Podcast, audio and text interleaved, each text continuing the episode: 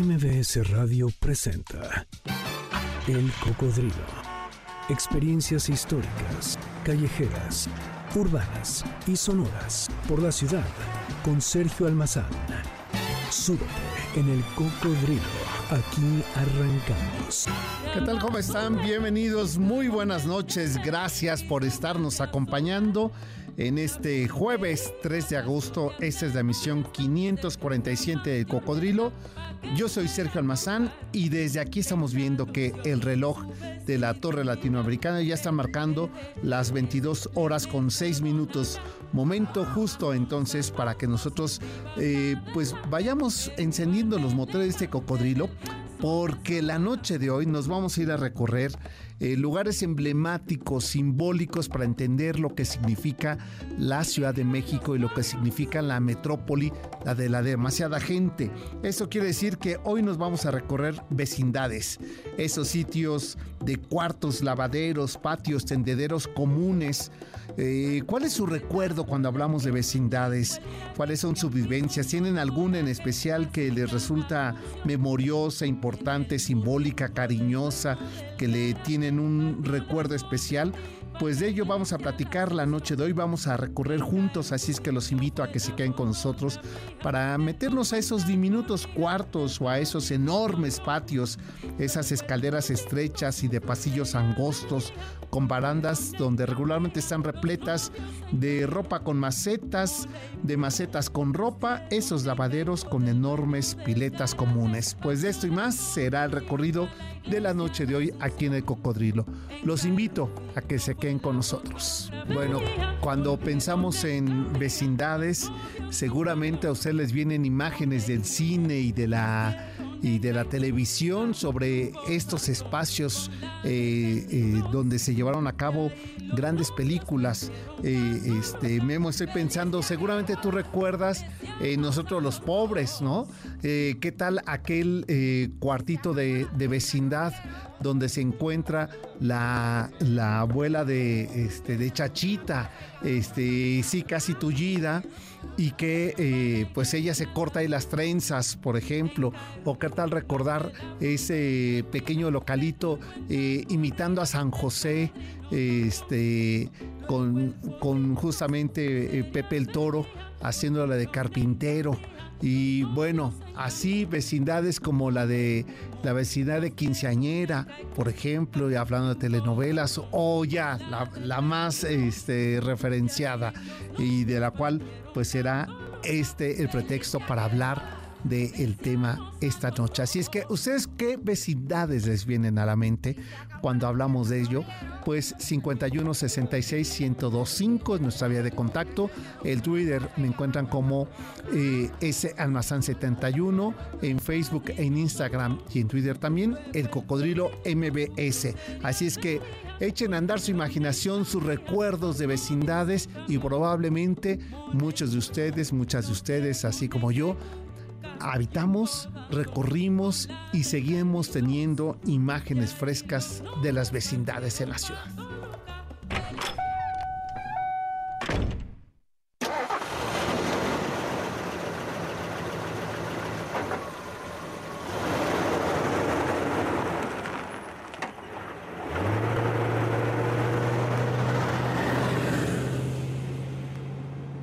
es una de mi infancia tardía, mi querido Memo. Vecindad por excelencia, no hay eh, ninguno de los eh, países de América Latina o de Hispanoamérica que no tengan como referencia equívoca, por supuesto, o muy romántica de una vecindad eh, de, de, México que no sea justamente esta, la vecindad del Chavo. En el imaginario colectivo de todos los que habitamos y desde la generación de los años 70 hasta la actualidad existe y habita una vecindad gracias al cine, gracias a la televisión, gracias al homenaje que la radio hizo a estos espacios que fueron escenarios de todos los melodramas que la época de oro del cine mexicano nos dio, así como también muchas de las telenovelas que ofrecieron para soñar mundos posibles nacidos en las descarapeladas paredes de esos amontonados habitantes de las vecindades. Pero hasta el colmo de la romantización de la vecindad es sin lugar a dudas esta, la vecindad del Chavo y el llanto profundo del carpintero inocente de Pepe el Toro en esa trilogía extrema del drama nacional. Son las vecindades, por derecho de la recurrencia, el escenario íntimo de la familia acomodada en la pantalla. Es nuestro destino y refugio, es la referencia urbana de lo marginal y de la resistencia. Es, en pocas palabras, la identidad colectiva y la idealización de los valores de muchos que nos representan en ese eh, sentimiento compartido, la solidaridad. Pero quizá ninguna de las vecindades resultaba ser tan atractivas como la que semana a semana Gabriel Vargas nos regalaba en la familia Burrón. Borola Tacuche, quien es el sueño de muchos, se trata de una persona integrante de alguna vecindad que tenía en la mente salir sí o sí de esa pobreza, de las inseguridades del mundo en desarrollo para instalarse en la élite, donde recordarán, no quiero adentrarme más porque justamente dentro de una semana hablaremos de los cómics mexicanos y estará por supuesto reinando la familia Burrón este ejemplo, pero ese ejemplo de esa cultura del esfuerzo y de la compasión con el humor necesario para poder sobrevivir, porque una vecindad es la capacidad de la resistencia por encima de muchas cosas. El centro histórico, la colonia Peralvillo, la Guerrero, la Moctezuma, la Roma, la Doctores, la Obrera, la Narvarte, son eh, ejemplos vivos donde podemos entrar, buscar, refugiarnos, encontrar escenarios ahí en el patio donde emergió la urbanización de la comuna, esos espacios de la vida colectiva.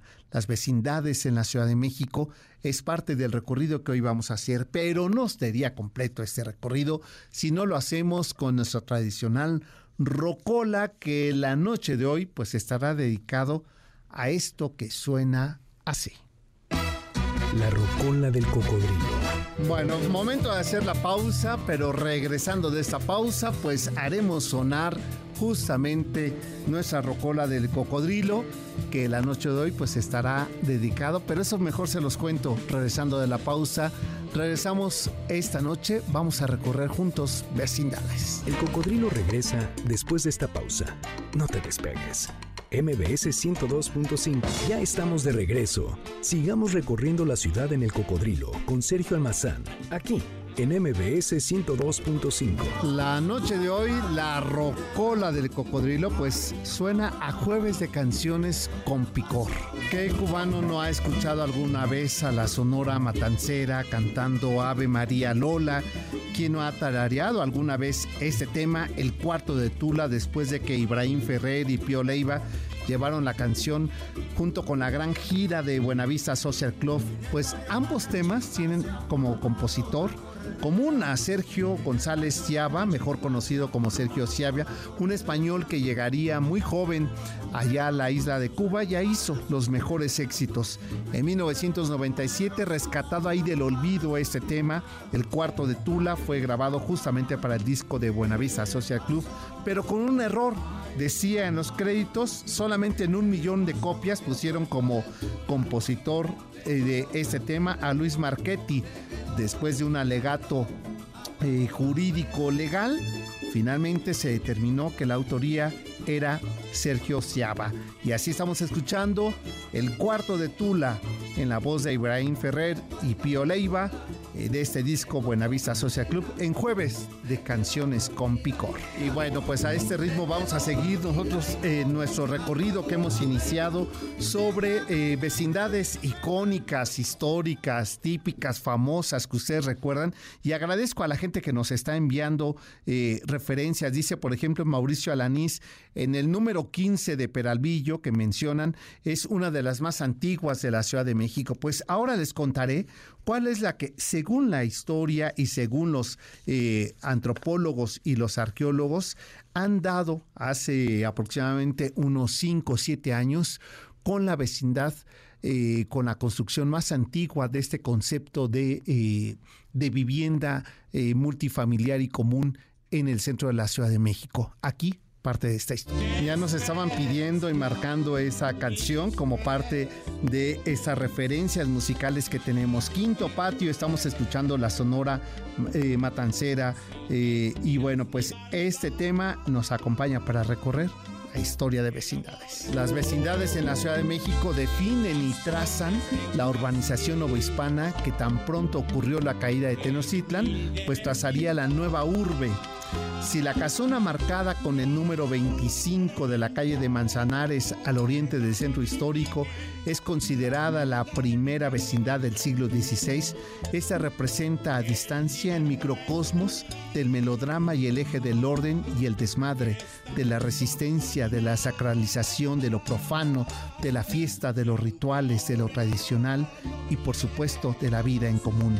Es la vecindad del castillo de los melodramas, donde Pedro Infante, Tintano, Cantinflas consagran el sentimiento popular y colectivo de pertenecer de ese milagro nacional, un rinconcito cerca del cielo, la máxima de la autoayuda, los ricos también sufren y los pobres también triunfan en los sueños de lentejuelas. La vecindad es la institución ya casi olvidada por los multifamiliares y la y en la actualidad sería el símil del coworking o relegado a lo que llamamos lo pintoresco. Es el espacio clave para definir lo popular urbano y sin embargo es el origen donde surgió la identidad colectiva de la transición de ese México que pasaba del campo a la urbe, de la vida eh, mexica a la colonial.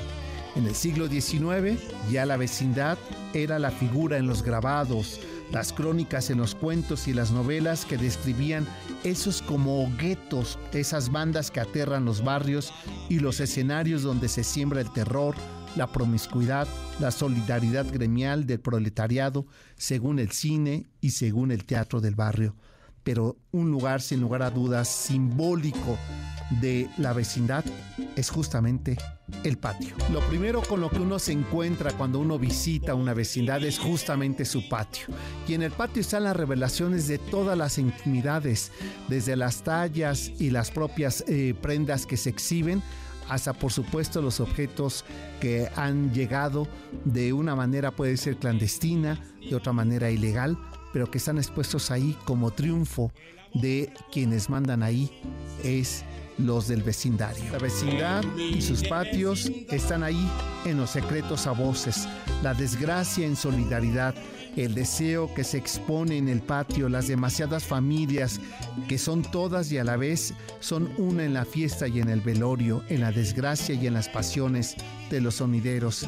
A la hora del desmadre se rompen las enemistades y el azar convoca a la colectividad sin límites a dos de tres pasiones desenfrenadas en el repertorio de amoríos que si bien terminan en matrimonios entre vecinos o destapes sexuales sin juicios ni miramientos. Si Pedro Infante nos educa sentimentalmente en la eh, decisión colectiva del vecindario, Tintán convierte el patio de la vecindad en la posibilidad de la posada o en el encuentro para eh, poder eh, convocar las mejores eh, reuniones y el intercambio de los lenguajes atípicos.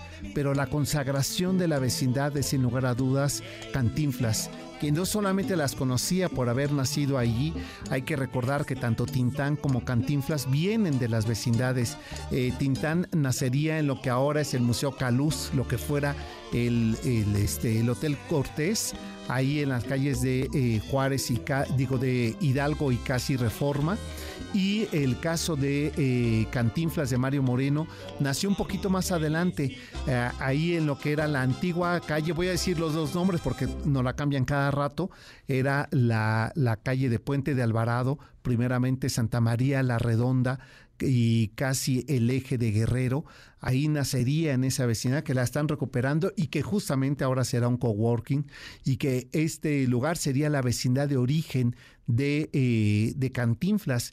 Eh, su padre trabajaba muy cerca de ahí en el servicio postal mexicano, pegando los timbres a las cartas que se recibían ahí en ese lugar que sigue eh, funcionando como tal, el Palacio de Correos, ahí en el eje central y la calle de Tacuba. Y su padre tuvo que dejar muy pronto el trabajo porque la goma de los timbres se le abrió la lengua y se le infectó, con lo cual nunca más pudo trabajar y Cantinflas entonces es cuando decide empezar a trabajar muy cerca de ahí, en la calle de Héroes, allí en la Guerrero, en las carpas que estaban muy cercanas de ahí. Y en una ocasión eh, Catiflas pues salía al escenario, eh, engañaba a sus padres diciendo que iba a, la escuela Belisario Domínguez, ahí de Héroes número 14, enfrente del Panteón de San Fernando, y en realidad se metía a la vecindad que estaba al lado a ensayar sketches que después reproducía en esa carpa para llevar dinero a su casa. En una ocasión, que él iba a salir a la función, eh, se asoma para ver cuánta gente había y entre eh, las, las, sillas de madera de esta carpa improvisada, eh, de ahí del Panteón de San Fernando, eh, encuentra a su padre con su amante por lo cual decide Cantinflas tener que maquillarse para que no fuera reconocido por su padre al salir a la escena. Y ese es el origen de que Cantinflas apareciera eh, maquillado en, eh, en, esta. Así es que ese melodrama surgido ahí en esas paredes de esa vecindad retrata sin lugar a dudas la importancia de esa solidaridad que Gabriel Vargas en una sociología involuntaria de, de la demasiada gente o de, del culto al patio de vecindad, pudo retratarlo muy bien en la familia Burrón. Pues vamos a hacer una nueva pausa y ahora en este jueves que estamos dedicando a canciones con picor, pues el túmulo es una canción prohibida por varios siglos, es un tema eh, de la Huasteca eh, veracruzana y que fue rescatado en un disco hace eh, algunos años, 10 años, y que se puso nuevamente allí a la, eh, a la escena pública. Si viviéramos a principios del siglo XX, eh, pues este tema en la radio simplemente no se podría tocar. Bueno, esa sorpresa será para después. Eh, esta que estábamos escuchando, ya les contaré la historia de este, de este tema.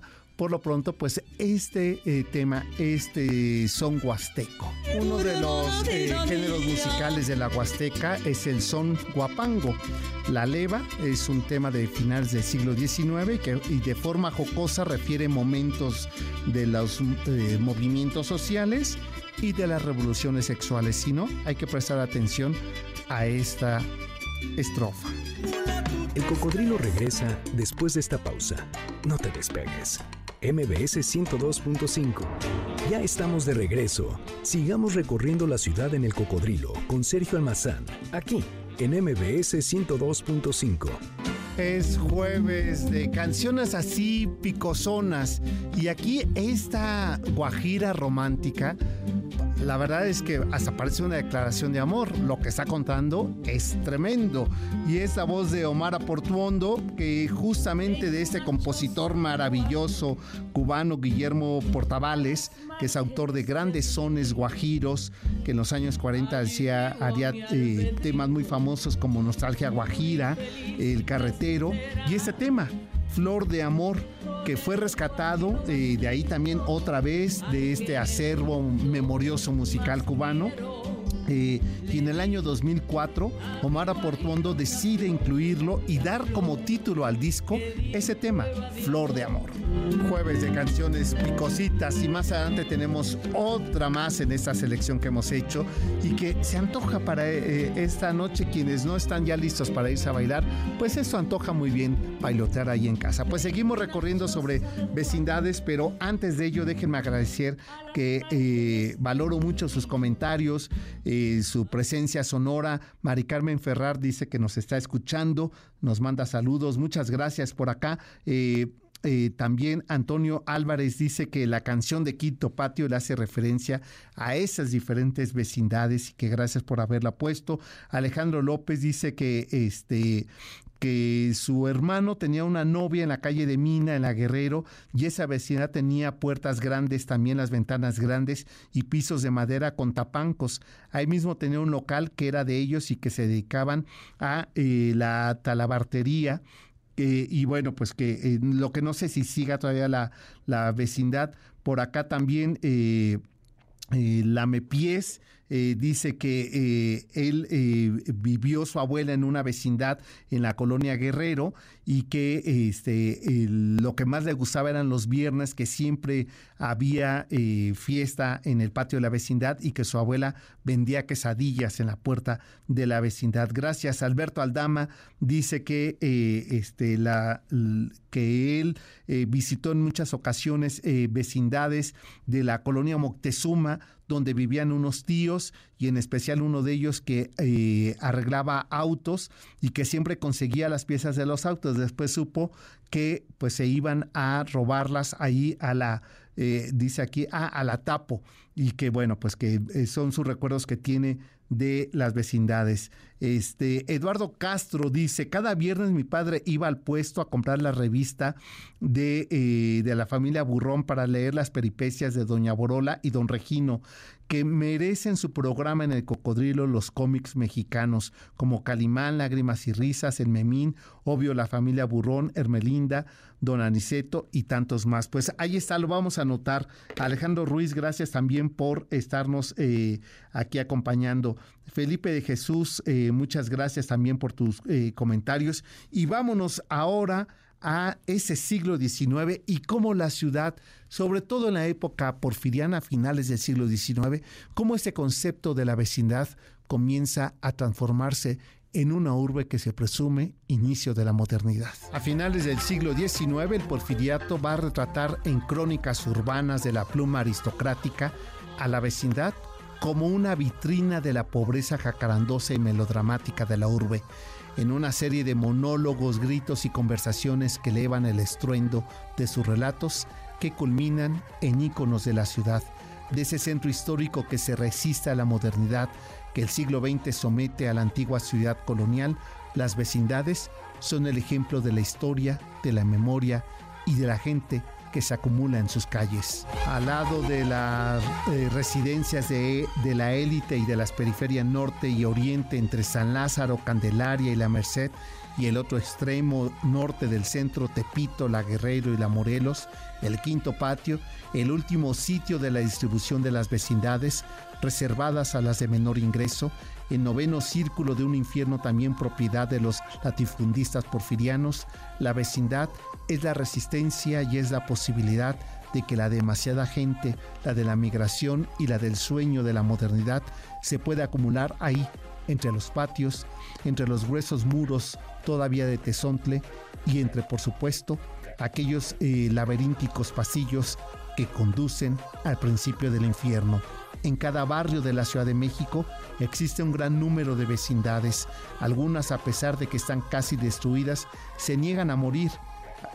Y aquí parte de esa historia del siglo XIX. Según el registro eh, oficial de vivienda pública, eh, este, y urbana de la Ciudad de México registran que actualmente quedan 499 vecindades en la Ciudad de México de las más de 3.000 eh, vecindades que hubo hasta iniciado el siglo XX. ¿Qué cambió? ¿Cómo fue que se transformó la idea de la vecindad? Pues lo decíamos hace ocho días, aquella frase que me gusta mucho referir cuando hablo de ello, de Carlos Monsiváis que decía, que los multifamiliares fue la utopía de la ciudad sin vecindades, la transformación de una ciudad que dejaba los micro eh, escenarios populares de las vecindades con la realización de los multifamiliares. Pensaba con ello, eh, sobre todo Miguel Alemán, que México alcanzaba su modernidad y que los tendederos, los grandes patios y los confines de las fiestas había terminado, sin saber que justamente del primero al octavo piso y por las ventanas mejor lugar para orear la ropa. En el centro histórico era donde más se concentraban las vecindades, las cuales se repartían entre los barrios de La Lagunilla, Miscalco, San Miguel, San Antonio Abad, San Pablo, Santo Tomás, San Juan, eh, eh, Peralvillo y La Merced que se convierten prófugas del panorama cotidiano y a partir de los años 40 son el escenario por excelencia del cine que se transformó en la imagen de lo que eran las casas comunitarias y así conocimos las vecindades de Zaguán de Dos Hojas y la escalera al centro de sus barandales de herrería y sus cuartos amplios. En las películas de la llamada época de oro del cine, conocimos a la portera chismosa, a los lavaderos donde se reunían las amas de casa para contar todo lo que acontecía en los inmuebles. Muchas de las vecindades que se encontraban en aquella zona ya no existen. Se las llevó la modernidad, pero también el temblor de 1985. Y en su lugar se construyeron grandes edificios y unidades habitacionales, y las que sí perduran están en muy mal estado. Pues momento de hacer una nueva pausa y ahora nos vamos a ir con ese tema de, eh, bueno, pues ya que estamos hablando de canciones así picosas y prohibidas, pues la que da título justo a esta rocola. Bueno, pues ese es homenaje para los de las vecindades. Hacemos la pausa. Esto es el cocodrilo y hoy hablando de vecindades. Volvemos. El cocodrilo regresa después de esta pausa. No te despegues. MBS 102.5. Ya estamos de regreso. Sigamos recorriendo la ciudad en el cocodrilo con Sergio Almazán, aquí en MBS 102.5. Es la voz de Ninón Sevilla en este jueves de canciones así picositas. Esta no requiere más explicación, no requiere decir más. A ver, lo que está contando es este proceso de conquista. Eh, los hermanos Pinzón que venían con Hernán Cortés, pero la verdad se trata de un tremendo albur hecho canción. Ustedes no, no, escuchan, me decía ahora Memo, muy prohibida. Eso es muy prohibida, que no sé, es que parecía que sentía muy prohibida. No, muy prohibida esta canción. Esto para que no se nos olvide que aunque pensamos que no, hay libertad y hay democracia todavía. Bueno, otro de los temas que, claro, sabes que lo, eh, lo estaba omitiendo y gracias aquí por eh, recordárnoslo, es que eh, otro de las, eh, digamos, momentos importantes que ocurren en una vecindad, Alejandro López me lo hace saber con una fotografía de los años 60, este, que es justamente la celebración de las posadas nada mejor que ir a una vecindad de Peralvillo a una posada. Y por algo ahí Tintán recordarán que él eh, tiene este tema de, de, la posada y que hace referencia a todos estos que, que llegan, pues estos gorrones, ¿no? Este, que llegan ahí a la, a la posada de vecindad. Y aquí eh, me han enviado pues esta fotografía de eh, que me decía que pues de niño eh, eh, iba a esas vecindades y dice que la que esa vecindad de la colonia Guerrero todavía existe y que nos comparte aquí la foto, la foto en el patio de vecindad en los años 60.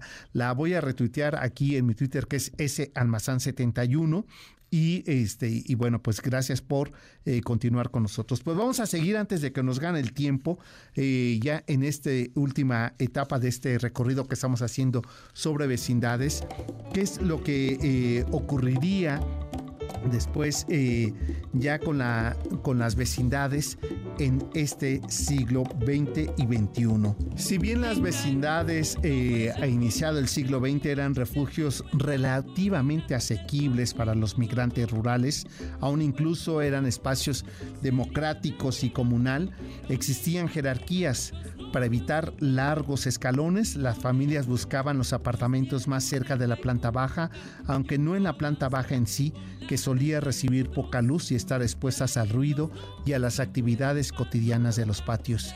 En vecindades con múltiples patios internos se consideraba deseable vivir en el más cerca a la calle, de ahí las referencias de la cultura popular que el quinto patio como sinónimo de la máxima pobreza. México no es eh, el exclusivo país que los españoles trajeron este estilo de vivienda multifamiliar y de comuna.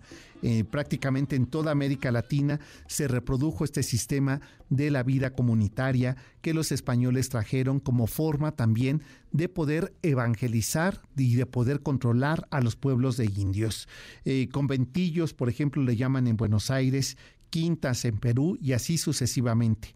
Pero a pesar de ser su ubicuidad en las Américas, la vecindad mexicana se convierte en la insignia de identidad claramente local. Aunque muchos consideran las vecindades de la Ciudad de México sin tener en cuenta la pobreza de sus residentes y la percepción sobre la salubridad y el crimen, estas se volvieron un sinónimo de una idea particular del México y casi una referencia como si fuera una vitrina de la nostalgia, de la pobreza, de la marginación y del desarrollo urbano. Tanto el cine como la literatura y más tarde la música, como estamos escuchando aquí de fondo, este tema compuesto por Chava Flores sobre las vecindades. Eh, ya para la década de los 60, este concepto de vecindad era una idea hasta romantizada por estos eh, diferentes medios de comunicación. Sin embargo, al interior cada vez se encontraban más marginados dentro de la ciudad. Se fueron eh, excluyendo del desarrollo, así como también de los beneficios, hasta que parece paradójico, en la década de los 70, cuando surge la televisión mexicana, este concepto de la vecindad como el escenario para desarrollar, y dado el éxito que tuvo ese programa, y me estoy refiriendo al del Chavo del 8 en 1973, es que la política de gobierno de, eh, del propio López Portillo hizo posible la eh, reubicación de esta población de las vecindades, así como también su mantenimiento.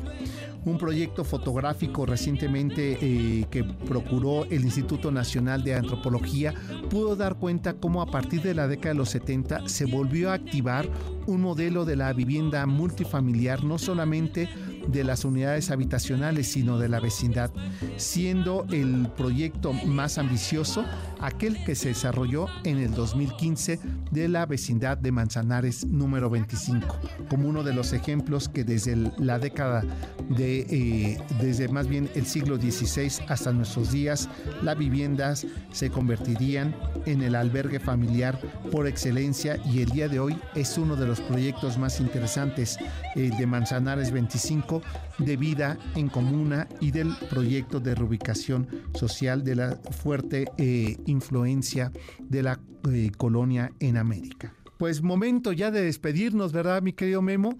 Y bueno, pues eh, yo agradecerles su presencia. El sábado nos eh, encontramos nuevamente aquí a las 4 de la tarde y el próximo jueves a las 10 de la noche, donde justamente vamos a hablar sobre los cómics en México, cómo estos eh, pastines, estos semanales, le dieron un retrato rarotonga, estoy pensando, lágrimas y risas, la familia Burrón, Calimán, son ejemplo de una cultura, de una identidad popular que se convirtieron en algunos, bueno, recordarán ustedes el Capulinita, eh, este pequeñito que, eh, este, con los que muchos aprendimos a leer después del catecismo, leíamos a Capulinita, y, eh, y como algunos se convirtieron como prohibidos, ¿no?